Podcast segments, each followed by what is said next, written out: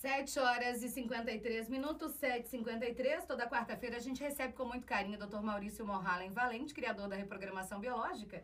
E a gente vai falar hoje sobre procrasti procrastinação. É uma palavra difícil, mas é fácil da gente fazer, viu?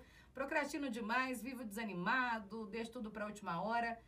Tem como isso melhorar? Eu consigo mudar ou é o meu jeitinho, doutor Maurício? Bom dia. Bom dia, galera. Bom dia, ouvintes da T. Bom dia, amigos aí das mídias sociais. Tem como melhorar sim, galera, desde que eu entenda a razão daquilo, né? Existem várias maneiras que você fica adiando as coisas ou as coisas não vão para frente na sua vida, né? Você pode ter essa conduta simplesmente por um quadro de medo, por um quadro de insegurança. Uma pessoa muito insegura, ela demora para dar os passos, ela adia para dar os passos. Ou você pode ter isso, então, ou seja, vamos definir. Você pode estar procrastinando por uma questão de sentimentos, de insegurança, de medo, que normalmente é o que acontece, é o que trava a gente, é o medo. Você já ouviu essa expressão, né? O medo me trava. Insegurança é uma forma de medo. Então, ele te trava e você não dá o seu salto tem que entender por, o que está por trás desse medo. E existe a procrastinação por crenças, né? Eu não mereço, eu não sou boa o suficiente, é, eu não valho nada. São crenças que às vezes você trouxe. É, o dinheiro, eu não mereço o dinheiro, o dinheiro é sujo, é, o amor, relacionamento não presta, porque o primeiro relacionamento que você viu foi do teu pai e da tua mãe e às vezes as coisas não foram boas lá. Então você tem que observar, passar a se observar e sair do piloto automático, né? Achar, parar de achar o que a Valéria exatamente colocou ali, é, de forma irônica, que é assim, é o meu jeitinho. Nunca é o seu jeitinho. Daí, e às vezes a pessoa ainda usa isso, né? Usa é. É, essa não vontade, essa não valia, esse, é, para justificar, ah, mas eu sou assim desde criança. Minha mãe fala que eu não fazia tarefa, que eu era difícil, que eu não sabia brincar com os amigos. Eu já procrastinava desde criança. Pais e mães que estão ouvindo a gente, pode ser que essa criança já comece mesmo, numa idade bem menor, a, a ser um procrastinador por conta de, de todas essas sensações, doutor Maurício?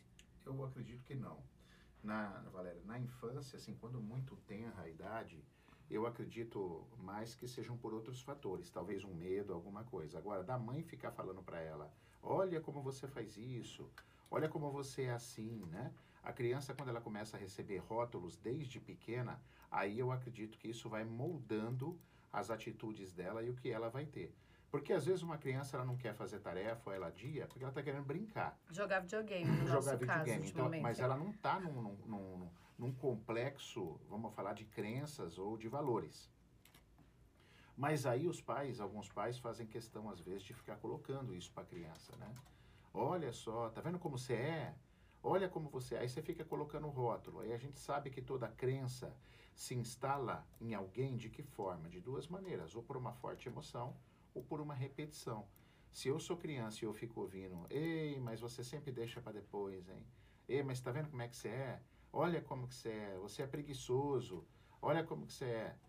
Não, se você continuar assim, você vai ser vagabundo. Tem famílias que, infelizmente, falam essas coisas. Aí você vai botando rótulos na criança, ela vai crescendo, aí sim, conforme a repetição, aí vão se instalando o processo de crença. Mas eu acredito que lá no início, nessa criança, não foi não. Foi às vezes uma desconcentração, foi às vezes o um medo de alguma coisa, que depois vai se, se transformando em crenças. Agora, a gente também não quer condenar os pais, não, tá? Eu sou o maior acolhedor de pais que existe no planeta. Eu acho que os pais também precisam de ajuda, os pais também foram crianças, ninguém faz por mal, mas são responsabilidades. Às vezes a gente só reproduz o que a gente ouviu, né? O jeito que a gente foi tratado e que já foi reproduzido pelos outros pelos pais, outros, né? E por aí vem então, pro nosso não avô. Faço, não faz por mal, né, Valéria? É difícil um pai assim, existe, mas é muito raro um pai que faz alguma coisa para ferrar o filho a gente acaba fazendo sem perceber, como a Valéria colocou muito bem, por repetições do meu próprio padrão familiar e da forma como eu fui criado, né? Então, assim, para você entender sua procrastinação, se você está no medo ou se você está em crença, o primeiro caminho é você se observar. Observar, tentar lembrar das histórias familiares, o que você ouvia sobre determinada situação, existem crenças limitantes de valores, de capacidades, né? de autoestima. Então você precisa estar tá olhando para isso com muito carinho para a tua vida e às vezes até procurar uma ajuda. Porque às vezes sozinho, sozinha, você não vai conseguir. Mas só de levantar, que isso não aceitar que isso é normal, é o seu jeitinho, estar disposta para olhar para essas sombras, para se encarar, para ver o que está errado, já é um grande passo para você melhorar. Doutor Maurício, falando em grande passo, está é, tá acontecendo uma campanha solidária Empodere Vidas e eu gostaria que você falasse sobre isso nesse finzinho para quem quiser se conhecer um pouco mais e também ajudar, né? No link da bio do Instagram, Valéria, tem o, o, o nosso Instagram, é arroba reprogramação biológica oficial. No link lá, no, na bio do Instagram, tem o link que leva para esta campanha, uma campanha solidária a gente tá, eu estou divulgando quatro conteúdos meus fantásticos para a parte emocional, jornada de cura, inteligência emocional, ansiedade, estresse, depressão e libere o seu o fluxo da vida através do desperte seu gigante. A gente está oferecendo esse material aonde você vai se capacitar, você vai crescer emocionalmente e você pode ajudar famílias que estão passando fome.